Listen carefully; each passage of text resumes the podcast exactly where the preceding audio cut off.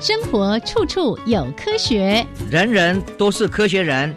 哎，曾老师，我相信生活处处有科学，但是你说人人都是科学人，这就太夸张了吧？其实啊，只要有好的科学观点、思维训练和持之以恒的毅力，人人都可以成为科学人。Trust me, you can be a good scientist too. 我是曾志郎，我是燕子。科学可以很人文，可以很动人，可以很美丽又浪漫。每个月第一和第三个星期四上午十一点五分到十二点，教育电台邀您一同品味科学的万种风情。欢迎收听，人人都是科学人。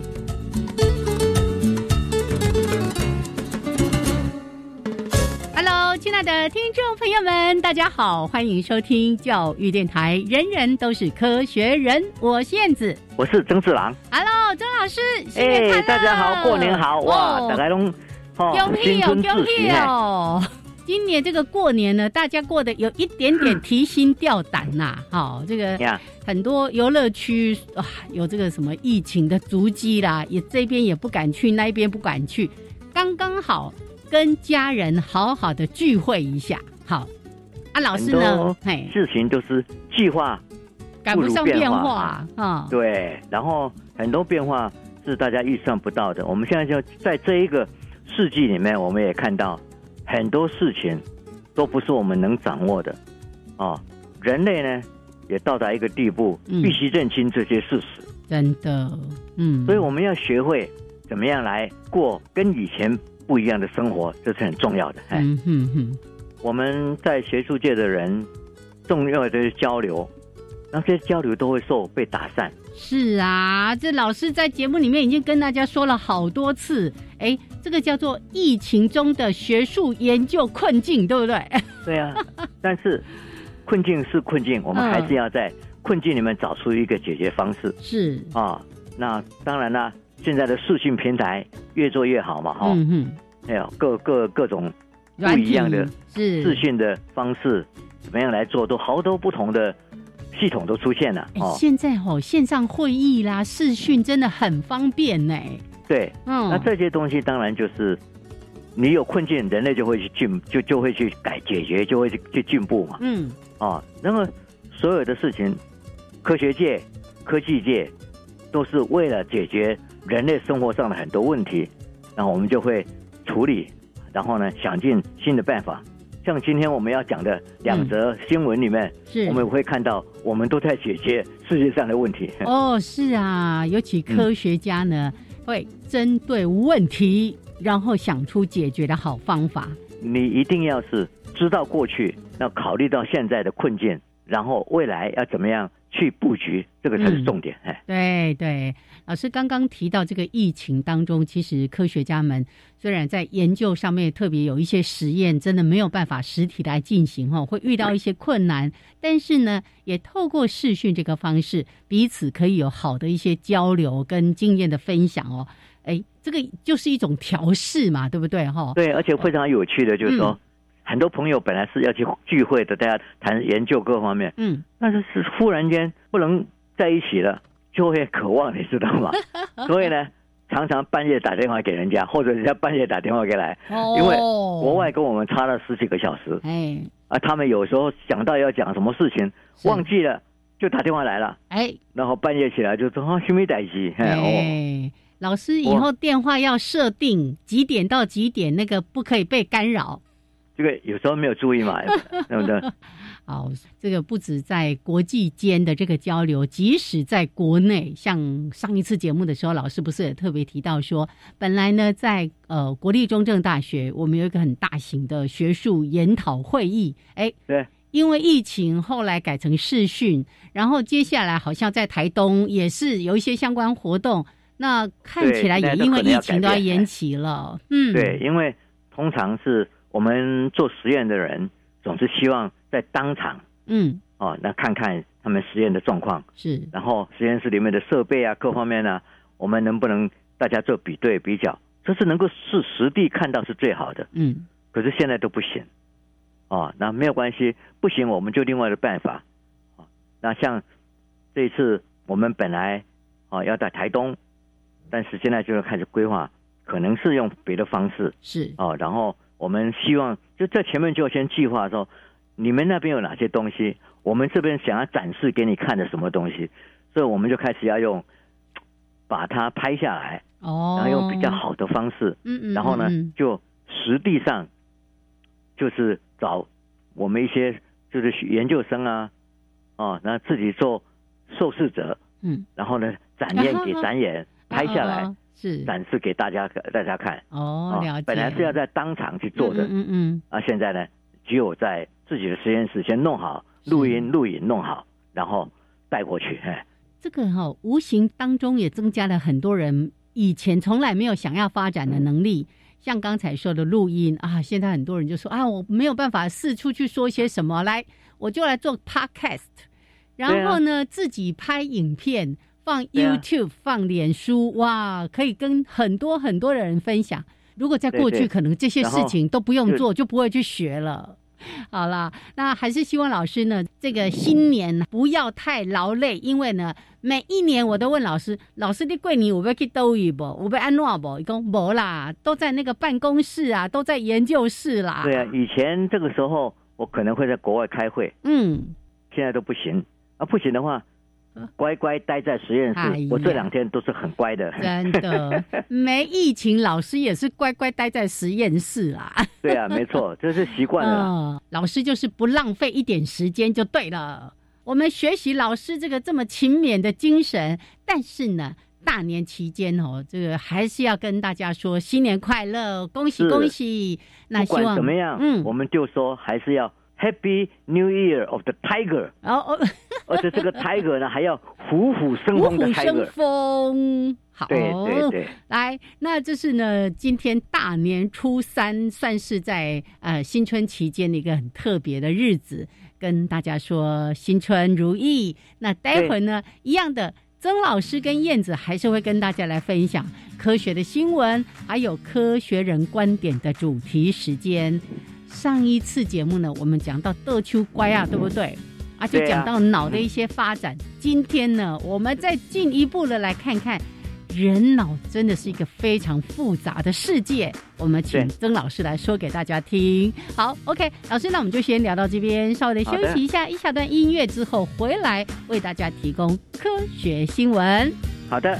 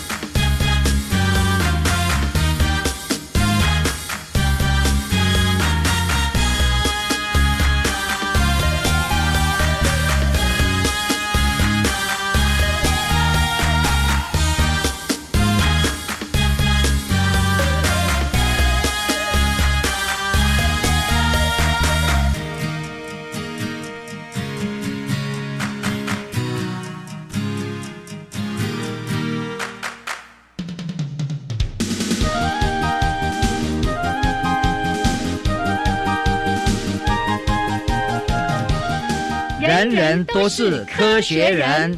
Trust me, you can be a good scientist too.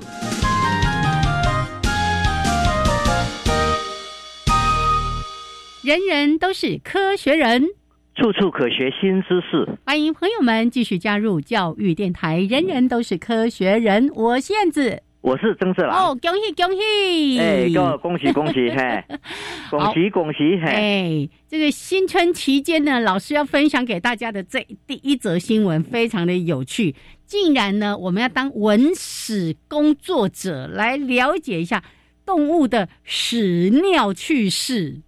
对，我们大家都知道，人会憋尿，对不对？哦，对呀。那憋尿的时候就很辛苦。我们都会注意到说他有没有公共的厕所。是啊，啊，这是我们会去做这些事。嗯，可是如果说动物呢，你放在原野上，他们会到处乱来，对不对？憋尿憋不住了就膀胱马上放射，那么这在地上呢就会有很多不同的这个污染嘛。各种动物的排遗，对，动物会憋尿吗？对他们来说，天性就是想想尿尿就尿尿，想嗯嗯就就是必须要训练啊。如果你是在一个牧场里面的人，或者是我们必须要控制动物的，可以训练他们可以按时或者到某个地方去上厕所，也会的哦。呀，是。这个呢，狗，你你自己家里有狗的人是。就知道，猫也是哦，对不对？猫咪的那个卫生习惯很好，沙沙子他们就会到那边去，对不对？对呀，对那个狗呢，当然带出去。训练的，嗯哼哼。然后如果在比较大的牧场里面，像是马，嗯，马也是可以受训练的啊，是哦，对，但是问题就是在一边乳牛，乳牛是比较难，而且以前就是他们到处去漫步，想到哪里就到哪里，一憋尿就就放了，对不对？嗯嗯嗯嗯。那就对的，对农场的的清理各方面当然有一些困境哦，然后所以呢，嗯，就动物学家当然就被请教了，有没有办法来训练他们呢？哦吼！训练动物这个要稍微憋一下，到一个固定的地方去大小便。对啊，所以呢，我们就看到德国的农场也开始研究这些东西。嗯，那德国农场的研究者呢，他就开始跟同事们做了十六只小牛，进行四十五分钟的如厕训练，对不对？嗯，他们一开始呢，就把小牛关在这个这个母乳。一个特殊的厕所里面是啊，当他排尿的时候呢，床上的孔就会攻击他食物，他如果到那边去排尿，就给他食物。那小牛学到了在厕所里面尿尿可得到奖励，他就会到外面去活动。那活动如果就再回来排尿，就会再得得到那个奖励。那这样子呢，他们在外面如果出去的时候没有回来尿尿，而且在外面尿尿，嗯，那就喷水，警惕一下哈。这样呢，经过十天的训练，其中十六只里面有十十一只呢，小牛它的排尿呢有百分之七十七的几率会使用厕所了。哇！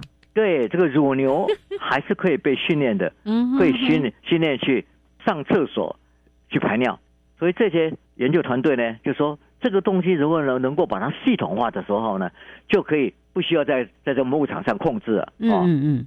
所以我觉得说这个是。非常好的一件事情。你在厕所中呢，你还可以在集中它的尿液，减少很多污染，还有很多温室的气气体。是，而且呢，这个也就是它可以降低人畜疾病传播。哦，像这样的是非常好的。嗯，处理人类排泄的方式来处理动物的排泄物，我们已经有一些经验，就能消除这些疾病。哇。对，所以这后续是有一系列要去发展的东西呢，哈。对，嗯，啊啊，这个东西就是在研究这个过程上呢，就会发现，就是我们对于动物的粪便，其实有很多东西还是不了解。比如说袋熊，嗯，袋熊的粪便是方的，哈哈，好特别哦。对，然后呢，当然这个在研究它的这个最后的肠子里面，嗯，它为了要使它能够，它防止它这个粪便滚动。这我们以前不晓得袋熊有这种方块的粪便，对不对？这是非常有趣的。嗯而且用粪便或者尿尿来标记它的地盘，这是很多动物都有的行为。很多鱼类，嗯，他们用尿液来做沟通。是石雕啊，哈，嗯，一种研究里面发现，嗯，哎，尿尿的时候呢，体型较小的鱼会表现的比较乖。所以呢，这个东西有有趣的。还有呢，我们说熊猫、猫熊，嗯，他们喜欢把马粪往身上擦。哎呦，讲起来是蛮怪的，但是呢，它对它来讲，它可能有一些演化的作用，就是说，它它除了脏脏的，可是在寒冷的天气中呢，它的寒冷感就会减低。哦，就说不会冷啦，嘿，避寒。是是，我们都没有想到这一招。哇，所以你看这个。呃，生物本身就会有这种智慧，哦，这种叫天生的智慧。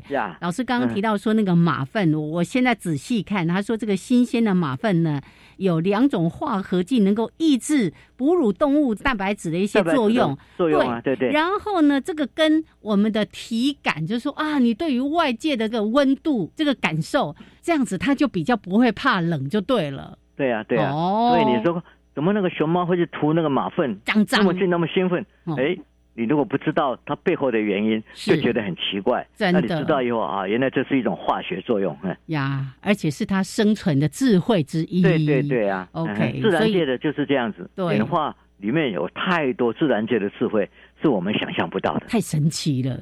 尤其刚刚讲到那个袋呃什么袋熊，是不是？袋熊，袋熊的粪便是方的。以人类角度就想说啊，方的是要怎样把它摁出来，对不对？对啊。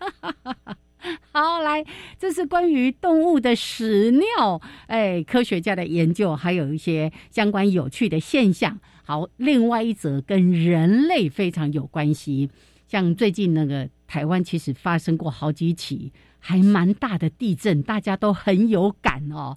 哎，现在科学家呢竟然想到说用。旧网球来做隔震器，而且不会像现在很多什么自震宅啊什么的，哇，那些都是成本非常非常高的。来，请曾老师来告诉我们。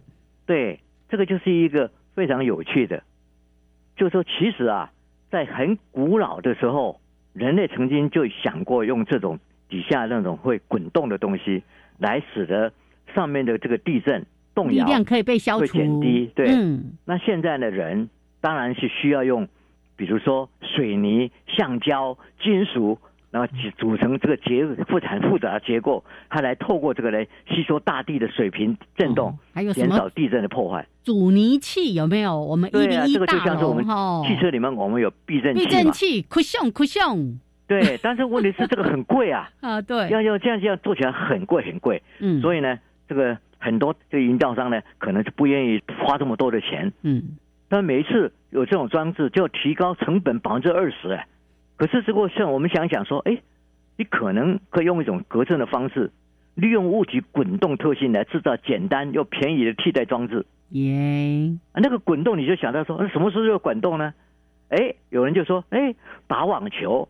有很多网球打完以后，就那个网球就一颗一颗一颗在那边嘛。呃，旧网球也不知道干嘛。旧网球有什么用途？嗯，那现在呢，就用一种非常古老的方式，他就说你把它灌进去一些像是一些水泥也好，但是它不是水泥哦，的东西有有特别的配方，特别的配方。嗯，然后呢，让它能够不会被一摇就崩开的。那这种方式呢，五千年前的秘鲁的金字塔是。他们也为了避免地震震坏，就用了，就用过这样的方式了。对，但是现在呢，大家不用，因为很多新的制制造都是机械嘛，嗯哼，金属嘛，对。但是现在发现，就是说用这种方式，其实是可以减低很多很多经费的。没错，科学家呢，就是从临近的网球俱乐部拿到这个失去弹性的网球。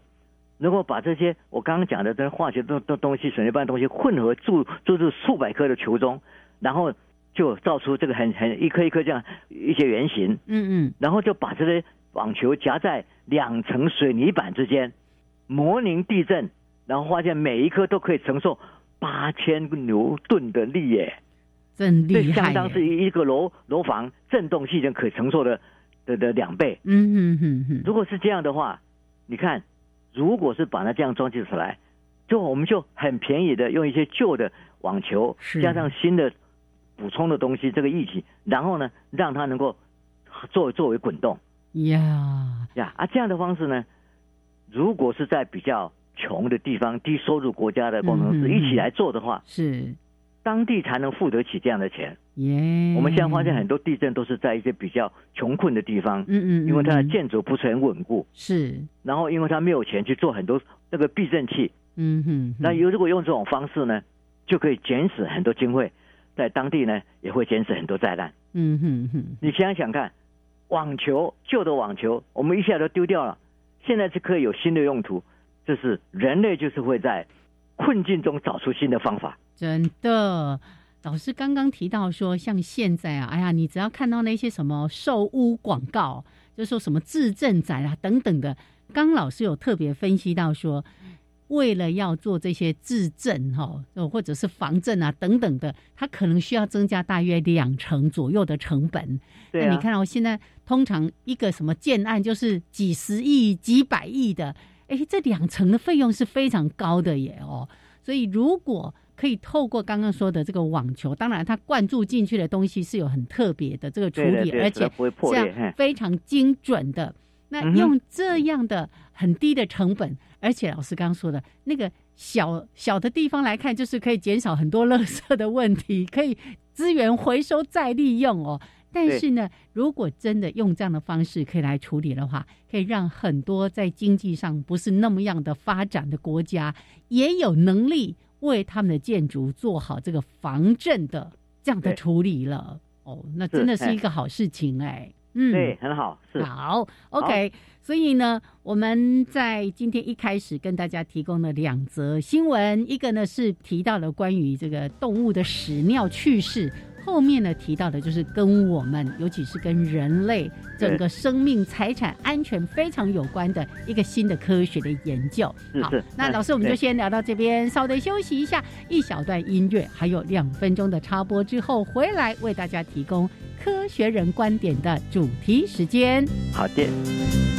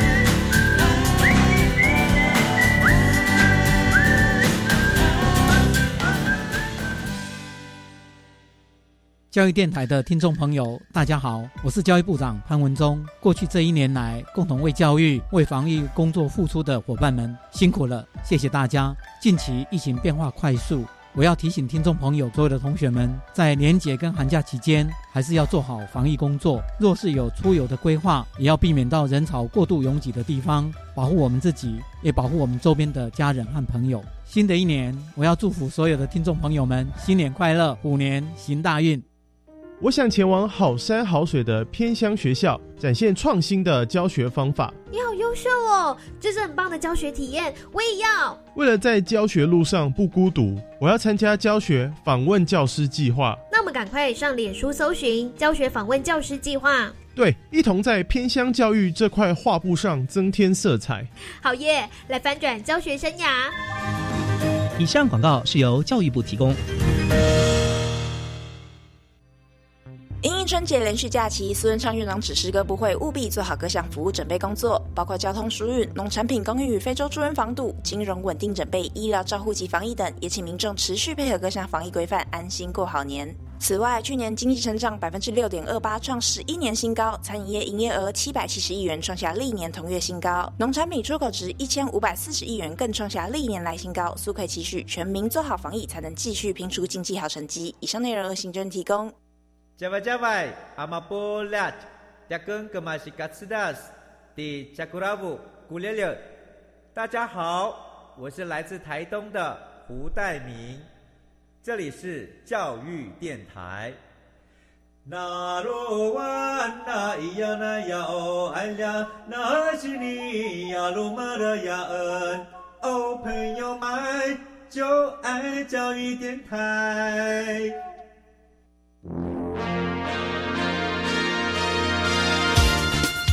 人人都是科学人，Trust me, you can be a good scientist too。人人都是科学人，处处可学新知识。欢迎朋友们继续加入教育电台。人人都是科学人，我是燕子，我是曾志郎。哎，这个新春期间再次跟大家说新年快乐，恭喜恭喜！是是是是。那也欢迎呢，所有的朋友们，你看，即使今天是大年初三，春节期间我们一样照常营业。是没错，欢迎大家呢，在每个月的第一还有第三个星期四上午十一点五分到十二点收听《人人都是科学人》。另外呢，在教育电台有一个超级棒的服务，就是我们节目在播出之后的六十天之内。大家都可以随时重复来收听，只要到教育电台的网站找到节目资讯，然后节目总览打上“人人都是科学人”，就可以来重复收听。好，来回来科学人观点主题时间，老师，你今天要跟大家继续来讲关于脑科学，而且呢，要让大家看到，真的人类实在是太复杂了。对，我们现在都知道说，人类所有的行为都是经过脑是。可是我们对脑神经的了解呢，其实还不够。对呀，这个黑盒子还很神秘哎。对呀，那这样的情况之下呢，我们觉得就说还是大家要努力。嗯。哦，那努力的方向一定要有一个检讨啊。我们说二零二二年，大家都在两年的疫情之下，从二零二零年开始，二零一九年底就开始了。对，嗯。然后我们才做 COVID nineteen 嘛。嗯。nineteen 就是一九年，对不对？到现在真是两年多了，这两年多呢，其实大家不是很习惯，跟以前的生活不太一样，打乱了我们大多人习以为常的习惯啊。嗯哼。那我们从这些习惯里面呢，我们在观察每个人的行为，社会在发生巨变，人类就一定会适应。而在适应的过程上呢，你会看到一些很不合理的情况就会出现了。嗯。比如说，你为了避免群聚感染。就安分守己，当请宅男宅女，其实每个人都这样。是，但是疫情好像稍微减低一下，就忘记说要 social distance，又不遵守了。为什么呢？一稍微减低，就疫情都还没有减低到一个让大家可以安心的地步，就已经是惜家带眷做报复性的旅游。那你现在看看看，这不是很矛盾吗？嗯哼哼。难道说你才自我隔离一阵子，你就养成？金刚不坏之身吗？所以呢，你就不怕，就跑出去了。人家问你说：“阿弟在唔惊啊？”他怎么讲？他说：“反正病毒不会找到我了。”对不对？那你以前为什么要隔离呢？嗯，对不对？如果你真真真的这么厉害，不会找到你，为什么要隔离呢？嗯哼。我们研究心理学的人，在看这个人类的行为，就看出去的都是很多矛盾。嗯哼。啊，当然了。我们所看到的这个行为不是个人而已，哦，这个这这种矛盾、这种怪异行为，也反反映在整个社会的运这个运作次序上。我们想想看，全球性的经济、交通、教育、健康、医疗，跟我们的卫生习惯，这一阵子都受到严重的冲击。商业区内的百货公司呈现有货无客那冷清。我们产业呢，有时候人家讲说变成那个凄惨的产业。哦啊，产业变成产业，对，嗯，那无薪假的比例一定会攀高，是。失业的人口就增多，那么越来越多的外送食物的机车在大街小巷横冲直窜，你有没有感觉到？超多？对，不同品牌这样，嗯，对对，而且在这个时候，我们慢慢又看到通货膨胀的形势也越来越显明了，嗯哼。小小的一个新冠病毒，却具有改变人的生活习惯的无穷威力，生医学者措手不及。我们这研究心理科学的研究者，也真的是想象不到的。嗯哼。所以呢，从这么一一来，我们每次看到一个变动，我们就想说，我们到底对人性懂了多少？嗯。我记得在二零二零年的第一个月，呃，前年了，记不记得？对，如果我们听到二零二零到眼科医师那边去，我们眼科医师就说：“哦，二零二零眼睛很精准，看得很清楚，嘿嘿，亮晶晶，视力超好。”对，那时候我就写了一篇文章，因为根据这个二零二零，就说我们清晰的视野，我们会有吗？嗯哼哼，那这个当然就是我们在做科学的人一定要说，那过去的二十年到底我们有哪些成就？那么，如果是这样子讲，二零二零年那里面，我叫过去二十年，也就是二十一世纪的起始的那一年。是这二十年内，我们完成了哪些科学的成就？然后我们再来说，根据这个成就，我们去推断，现在有这样的成就，二十年后应该是有哪样的可能？从现在可以推测出来的一些增加的知识呢？哦，没错，没错，因为它是不断的累积，从。原有的基础继续往后发展。对，那假如我现在去可以去推测二十年后我们会有哪些进展？那我就想说，那二十年后我为了要规划二十年之后又二十年之后呢？那我现在这二十年就要做准备。嗯嗯嗯嗯，对不对？嗯，也就是科学家就必须要去思考，在这二十年往后的二十年，我应该做哪些研究才会到达？我认为我应该有的那个成就是，然后从那个成就里面呢，我要再去规划将来的另外一个二十年，应该是怎么一回事？没错。所以呢，就说因为我们常常没有时间去思考，因为大家做实验嘛，那，常常就因为你个人的实验室你在做某些事情，一个一个的实验，就把你的时间都花在上面去思考那个实验。嗯嗯，比较没有说坐下来去思考。那整个以前的二十年，嗯，将来的二十年，嗯，我们有这样的一个机会，刚好在这个 COVID nineteen 的时候，大家不能够那么多在实验室上都专注在上面了，嗯嗯，我们有多一点时间在做哲学的思考，是，我们来看看人类到底会往哪边走，嗯哼，所以说我们讲起来就说，如果我们来这样规划心理学的研究，讲起来就从理性的思考。跟严谨的方法的论证，去探讨跟了解人类在复杂跟动态的生活因素下，它所产生的微妙心态跟偶尔出乎意料的不理性行为，对不对？嗯，这个是我们心理学科学要去研究的。对对，有一些行为是可以预测的，按照你的过去；有一些富人崩出来是怪异的，不按牌理出牌啦。对，这个就是常常有的，嗯我们也不必去否认它。那这这样的话，就是说。这一种产生微妙心思，按偶尔出现意料不的理性行为，是怎么一回事？当然，我们现在是先先讲说后背后的很复杂。那复杂是什么意思呢？你要怎么界定？你说你是有复杂跟动态的生活因素，嗯，那些生活因素是什么？我们当然要去检讨嘛。这个时候，我要跟各位说明，其实，在二零二零年那一年的一月号，我就做了一个检讨。嗯，我在说，我们如果看现在世界的进步，有两个主轴，一个是速度很快，嗯，变迁很快，另外一个就是很复杂。复杂是因为有好多新的方式、新的科学科技出现了。比如说，我那时候定义它八个 O。哦，八个 O，我有印象。对我那时候就说 bio，嗯，biology 是说生物生物的。我那时候讲 geno 基因，基因。我说 cogno 就说我们的认知系统。那底下就是一个 neural，嗯，就是神经系统。还有呢，高科技升高，而且很多新的高科技出现了，这个叫做 techno。另外呢，这一些上上面这些说这些研究都在帮我们找一个新的治疗方式，嗯，或者更好的知识来从事各地医疗。那这些医疗呢，就是 medical 也受到影响。如果我们把这前面的七个都加起来看看，人类在这样的一个高科技的的时代里面，你就会看到，哇，变动很快哎。嗯哼。那么你会产生人类的文化、文明，还有社会的互动，是不是因此就发生了巨大的变化？是不是都在说什么几倍速、几倍速的这个时代吗？因为速度跟复杂。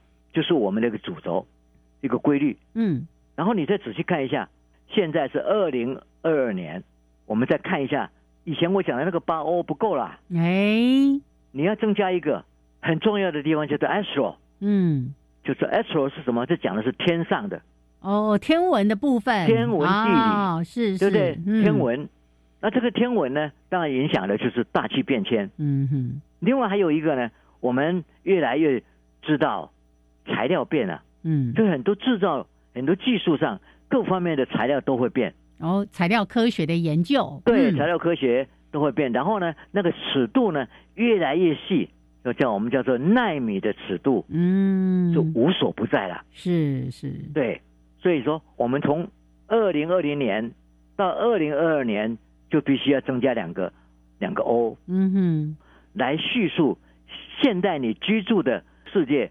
环境、物理跟你的心理的这个这种影响，社会的影响，嗯，全部包括在里面，是要有这十个 O 才能够去加以叙述，是。是非常复杂的。呀。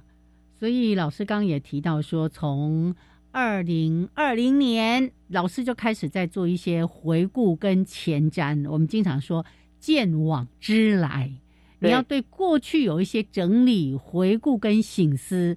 然后往前看，你会发现说，哎，每一步其实都必须要戒慎恐惧，每一步都必须要扎扎实实的。对，而且如果你二十年后想要达成一个什么样的成果，你现在就要开始做准备了。哎，对，没错。所以呢，嗯我们在在仔细观察，在二十一世纪的前二十年，就是我们现在看过去的二十年，科技进展不但神速，也更很神奇。嗯。人手一机的云端通讯网，对不对？是改造了人我们人人之间的社会生活。嗯，知识的累积方式也因之有了巨大的变化，而且对周遭环境的认识完全改观了。真实跟虚拟的世界并存，我们说虚拟实境 VR，扩增实境 AR，混合实境 MR，正在扩大我们教育跟娱乐的影响。嗯，我们现在看每个小孩。个人你就知道了，呃，人工智慧 AI 已经无所不在，介入个各个不同领域的研发。CRISPR 这所谓基因编辑哦技术是这个也在节目里面说过哦。对啊，它使得科学家对生物，包括在海里面游的、路上动的跟不动的，以及天上飞的，这整个生物的机能，我们可以等于掌控。嗯哼哼，因为你有基因编辑的介入。可以把东西基因拿出来，或者放进去。这这种人类的力量，好像已经可以掌控了生命。我们再看太空物理学家绕过表面，到达从未露面的另外一面啊，那个背面呐，对，月球坑坑巴巴的，对，整合了八个地区的电波望远镜，让我们看到了五千万光年以外的黑洞。嗯哼，这以前是没有的，耶。可是我觉得是最了不起的。如果我们仔细看到，从这二十年去推断以前，我们二十年的成就是什么？你看看嘛，一百多年前在维多利亚时代的时候的平均寿命是四十五岁，嗯，现在呢，差不多八十岁了，八十有余了，哦，对不对？嗯嗯。如果是前二十年的计算，那么你跟你讲，就是刚刚我们讲的那个十欧的进步，嗯，使得我们到达这个人类的寿命，这个生命可以跟生这所谓生物的寿命，biology 的这这这跟我们规划的，我们突破了。是，本来四十五岁，嗯，平均现在已经到了八十岁，整个两倍有余了。快两倍了，对对对，这这这这个是没很多人已经是九十岁、一百岁，人是多得很呐，哈。是，现在看看起来，然后我们再看下去，如果现在社会高龄化、少子化这个趋势正在发展，我们已经看出来，这二十年，在二十年更会是更严重，加上现在来了什么叫做元宇宙？嗯嗯，元宇宙来，嗯，让我们更是虚拟中的虚拟，嗯。然后你说心理科学真的是要面临我们对人研究人的话，人的行为的话，要面临非常大的挑战。哇！所以老师，如果你仔细思考前二十年、后二十年，那这些东西都埋在我们的脑里面。是。所有的讲的这些东西，知识啊、认知啊、注意力啦、记忆啦，所有的东西，你的感受啦，嗯嗯，都在脑里面。所以我们对脑。就必须要有更清楚的了解，是要更加的这个投注，不管是人力或者是资源来做研究。对，好，所以心理学、心理科学家是面临这样的一个挑战，但是挑战是往哪些哪个方向走呢？嗯，我们就必须要做一些整理。好，老师，这个待会儿呢，我们在后半段再来跟大家好好的说明一下哦。因为前二十年、后二十年，哇，这一路谈来，真的很多的事情都值得大家来深思。那我们就在一小段音乐当中，大家沉淀一下，再来看看继续接下来怎么样的往前走。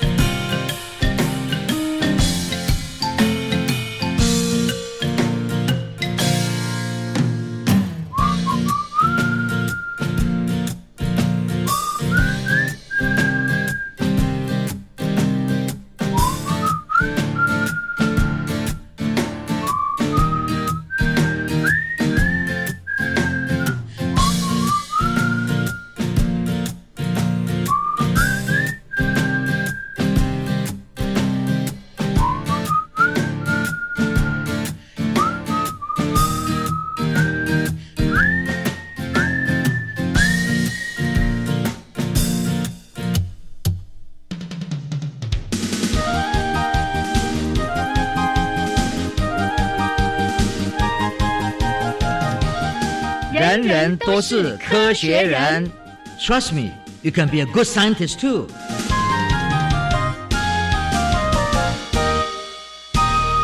人人都是科学人，处处可学新知识。欢迎朋友们继续加入教育电台。人人都是科学人，我是燕子，我是曾志郎。好，来，老师要继续带着我们往前冲。对尤其在新春期间，心理科学家面临很多挑战。是，可是挑战的方向。这是什么呢？嗯哼，它的主题是什么呢？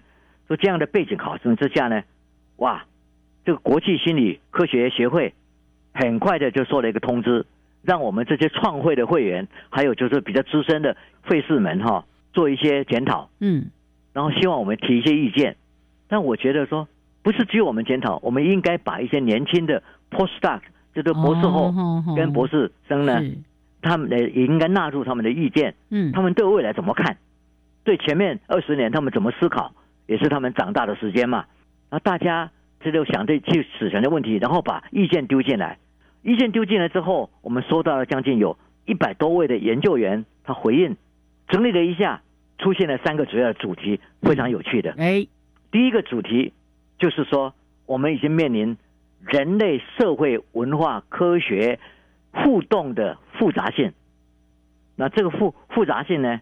心理学最重要的是去除我们叫做 weird，W E I R D，嗯，Western，educated，industrialized，rich，Democrat，就说西方教育、工业、富有和民主的话的这些人，以前的研究都是他们作为受试者。而这些受受试者呢，所得到的心理学的理论，常常只是在一个某一个文化的层次里面存在。那么这些存在你所得到的心理的建构、脑的组织各方面的这种行为，难道可以内化到其他的族群吗？那个如果去研究其他的族群，就发现，哎，不对，耶，嗯哼，就不一定符合。所以呢，心理学第一个迷失就是正视影响行为复杂社会文化的因素。还有他们之间的互动关系，这是第一个非常重要的挑战。也就是说，要走出 weird，然后到 non weird 族群里面去做研究，才有代表，才真正的代表性。嗯哼，这是第一则大家共识。第二个共识就跟脑有关了，就说它主要是我们要跟神经科学，你认知的行为一定要跟神经科学结合。那神经科学已经知道人类的脑神经。跟其他里面很多神神经细胞的种类是不太一样的。我们只看人类是不够的，我们要看到整个演化的过程里面，所有的哺乳类动物，它里面有多少不同形态的这个神经细胞，每一个细胞的它的性质，还有它里面的特性，到底怎么会影响它的旁边互动的成长？这个都是我们不知道的。嗯哼。所以现在神经科学家。认为他们将来要去做出来整个哺乳类动物不同形态的这个所谓神经细胞的地图，这个东西很重要，我们必须要搭在上面。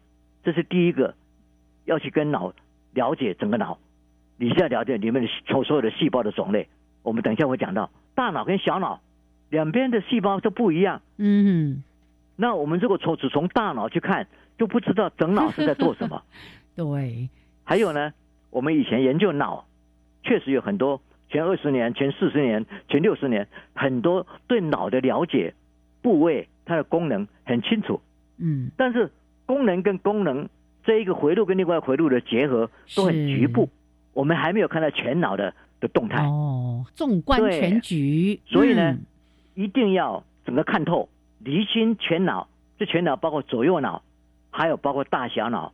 运作系统的复杂性，对认知神经这个科学家是个巨大的挑战。嗯哼，要看透，要理清全脑，而不是局部的脑。嗯，第三个，我是觉得说，最让我们大家耳目一新的，大家的共识是说，我们以前的研究都没有提到大气变迁、气候变迁对人类所造成的影响。哎，而这前二十年我们看到的气候变迁，整个地方的灾难。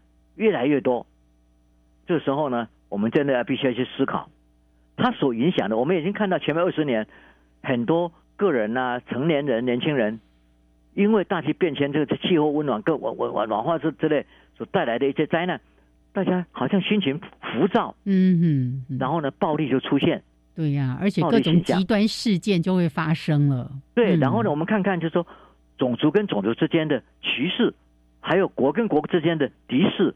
都在升高，嗯，那这个呢，就说这次大气变迁影响的是个人的行为，也影响到整个族群、社区，还有整个国跟国家之间的一个行为。所以呢，现在大家知道说，我们必须要面对这个来讨论地球的环境生态跟人际关系的恶化，因为加速的气候变迁而造成重重的的现象。嗯，心理科学。以往没有能够深入研究这个议题，现在必须正视其复杂的背景因素跟影响力，这是维护人类永续发展的最大挑战。我觉得心理科学家了解这一点，真的是非常重要。你想想看，当地球因为暖暖化、因为气候变迁，把地球真的是很严重的破坏的时候，嗯，我们如果要去适应它，就好像你到达另外一个星球一样。真的，那个星球你是不认识的，跟以前不一样的。是是，那你在那个星球上，你怎么样适应？我们就必须要研究。所以这个是一个重点，是个新挑战哦。嗯，对，所以这三个重点呢出来，当然还有其他的，我就今天没有时间讲。但是这三个重点点出来，第一个重视 weird 跟 non weird 中间的差别，而不要迷失在 weird 的研究上。嗯。第二个，我们应该重视全脑的运作，这里面当然会包括很多技术，因为你要去研究它，要模拟它。要很多很多的记忆体，要很多很多的 algorithm 算则，要很多很多深入的计算，这些东西都需要在下二十年完成，嗯，我们才能看透全脑。耶，再来，大气变迁是我们必须要了解的，它会影响我们个人的行为，影响群众的，还有种族的，嗯，影响国跟国之间的行为，是，说我们必须要面对。嗯哼，那心心理学家。必须要去面对这些挑战，所以呢，写完这些以后呢，我其实在思考一个问题：我们《科学人》杂志从二零零二年一月发行试刊版，嗯哼，三月创刊是。到这个月刚好是二十年，哎，刚好满二十，对，我就就讲二十二十，这是二十年，耶耶。往回看过去的二十年，我确实是在每个月都从生命的生活的角度来看。自我反省，每个月写一篇，写了两百四十一篇的科学人观点，环绕都是在人人都是科学人的主题上。嗯嗯嗯。我们向前看，对未来的二十年展望，我当然是希望能够继续观察生命的现象。嗯。然后能够更深入的思索生活里的科学含义。是。笔耕永续，分享观点，这是我的愿望。耶！当然，我们往下二十年，愿天佑地球、人类和我们科学人。这的确是非常好的新年祝福。是永续地球、永续台湾，那靠的就是我们每一个人怎么在生活中实践，还有我们愿意去支持科学研究的推动，这件事情是非常的重要的。是的，嗯。好呀，谢谢老师。今天呢，我们只用半个小时的时间，就去回顾了过去的二十年，还有展望未来的二十年。那科学家在脑科学方面的研究真的非常的重要。尤其刚刚提到的，过去呢，大家都着重在关于大脑的研究，后来才发现，哇，这小脑。也是居功厥伟啊！它在我们整个人体运作非常非常的重要。那也开始有科学家投入到这方面的一些相关研究了。那当然，后续在我们这个节目当中会提供更多更多科学家们的研究跟进展。好，谢谢曾老师，谢谢。而且还是要跟大家讲，新年。虎年，嗯，大家要把身体顾好。是，老师也是哦，祝福老师身体健康。嗯，大家都是身体健康，是虎虎生风。哦，希望疫情稳定，下一次你可以回到录音室来，好，我们就不要再隔空聊天啦。是，好，那祝福老师还有所有的朋友们新春如意，我们下次节目见哦，拜拜。好，拜拜。